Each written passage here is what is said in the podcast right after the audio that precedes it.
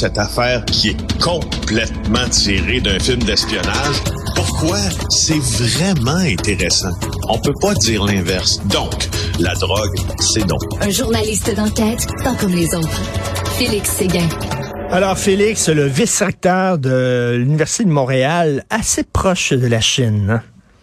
Oui, ben oui, euh, Guy Lefebvre, je vais te nommer quelques noms et quelques dates, et puis après ça, on ira dans le dans le contenu puis dans tout ce que ça veut dire, parce que on remarquera que euh, certaines des réalisations du vice-recteur, qui appartiennent un peu plus au passé, prennent un autre sens maintenant.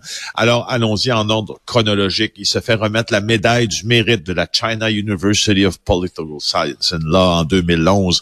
Euh, un fellow euh, du Centre droit public à l'Institut euh, de la Chinese Academy of Social Science. Encore en 2014, professeur honoraire nommé à vie à la East China University.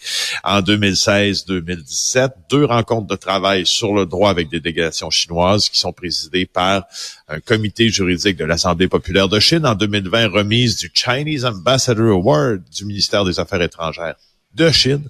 En 2021, un doctorat honorifique en droit de la China University of Political Science. Et en 2022, titulaire de la Wendler Scholarship Professorship. Euh, encore une fois, d'une université chinoise. Ça fait beaucoup de décorations pour un vice-recteur de l'Université de Montréal. Hein? Parce que c'est là qu'il travaille.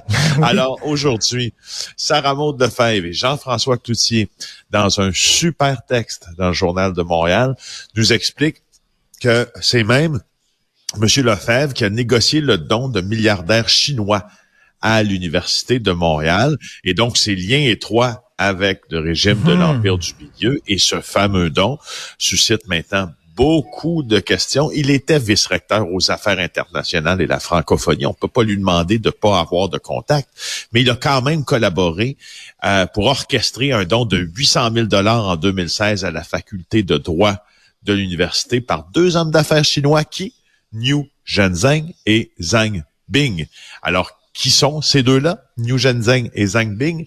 Ben, c'est ceux qui étaient, euh, qui, que le dont le Globe and Mail rapportait en février le fameux don de 140 000 dollars versé à la Fondation Pierre-Éliott Trudeau.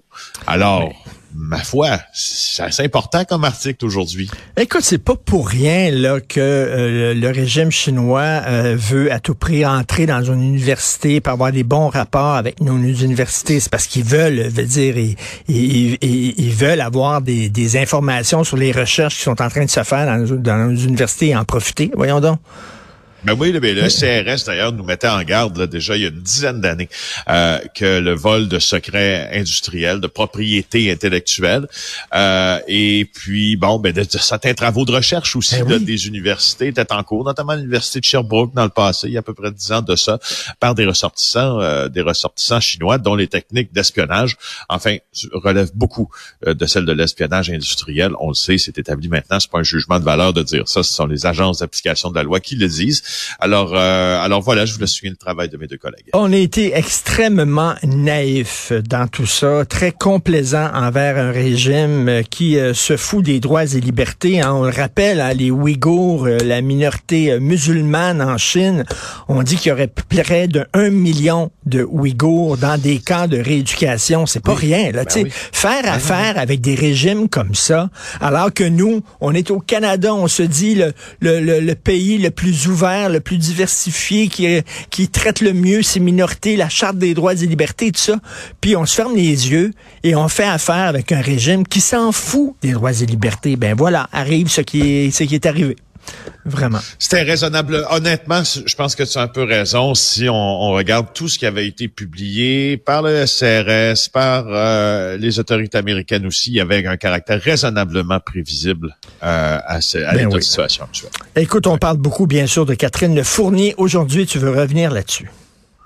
Ben oui, un, un petit mot en fait là-dessus, c'est que au fond, euh, j'ai écouté, en tout cas j'ai regardé en partie là, euh, le, le, le, documentaire de ma collègue Marie-Christine Noël et de mon collègue Mathieu Carbas. Alors je, je salue leur travail, je les félicite. C'est intéressant que le bureau d'enquête puisse publier comme ça des documentaires qui ont qui ont beaucoup d'impact et qui font euh, jaser. Bravo à eux. Euh, D'abord, ensuite, euh, maintenant euh, sur, sur sur les faits, pas sur tous les faits du documentaire, mais sur une partie des faits, voici euh, ce que j'ai trouvé bien, ce que j'ai beaucoup apprécié euh, dans ça, c'est que au fond, quand quand tout ça est arrivé avec un député, Harold Lebel, extrêmement populaire dans son coin de pays, un député mmh. de l'Assemblée nationale, et, et, et, un incident qui était relaté, en fait, euh, qui qui pouvait pour pour certains hommes et même certaines femmes aussi euh, avoir l'air de l'extérieur entre guillemets pas si grave ou entre guillemets euh, un peu commun dans la vie de, de, malheureusement certaines femmes qui vont vivre des expériences extrêmement négatives avec des hommes comme ça qui vont décider de rappelons-le hein, euh, se coller puis essayer de dérober baiser puis à un moment donné ben, quand tu écoutes la vraiment la version qui, qui est publiée dans le documentaire de la description de l'agression euh, de Catherine mmh. Fournier c'est comme plus c'est c'est une chose de, de, penser à ce qui est arrivé, mais quand tu entends la victime raconter tout son état d'impuissance, euh, les minutes de cette agression-là, je trouve que ça nous fait voir l'affaire d'un autre côté, comme quoi il n'y a pas de petites agressions ou il n'y a pas de hmm. petits il n'y a pas de, de, petits attouchements, il n'y a pas de, tu puis, puis le dire, il y a des choses qui sont, inac... pas, là, y a des choses qui sont placé, inacceptables. Tu sais, il y a des choses, tu le sais à un moment donné quand quelqu'un euh, dépasse la ligne, tu le sais, tu le sens, puis elle a dit, ben regarde, c'est pas vrai que je vais mettre ça sous le tapis, que je vais balayer ça sous le tapis. Euh, ce qui s'est passé, c'est pas correct, et je vais porter plainte. Donc, euh, je vais le regarder le documentaire. Euh, Sophie, ma blonde, l'a regardé hier là, et on s'en parlait ce matin.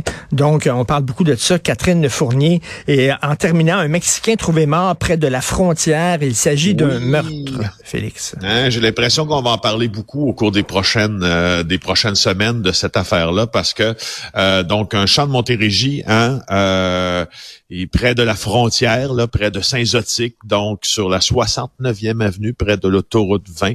Euh, on il y a un véhicule utilitaire qui transportait vraisemblablement la victime, qui serait apparu à peu près 1h20 le matin. Euh, et une caméra de surveillance aurait euh, filmé ce véhicule-là en train de se débarrasser du corps de la victime. Et euh, on voit personne là. Puis c'est un citoyen qui a fourni ça à mes collègues Maxime euh, Delan, qui rapporte ça dans le journal aujourd'hui, et Laurent Lavoie. Là. Mais on voit que c'est en train de se faire.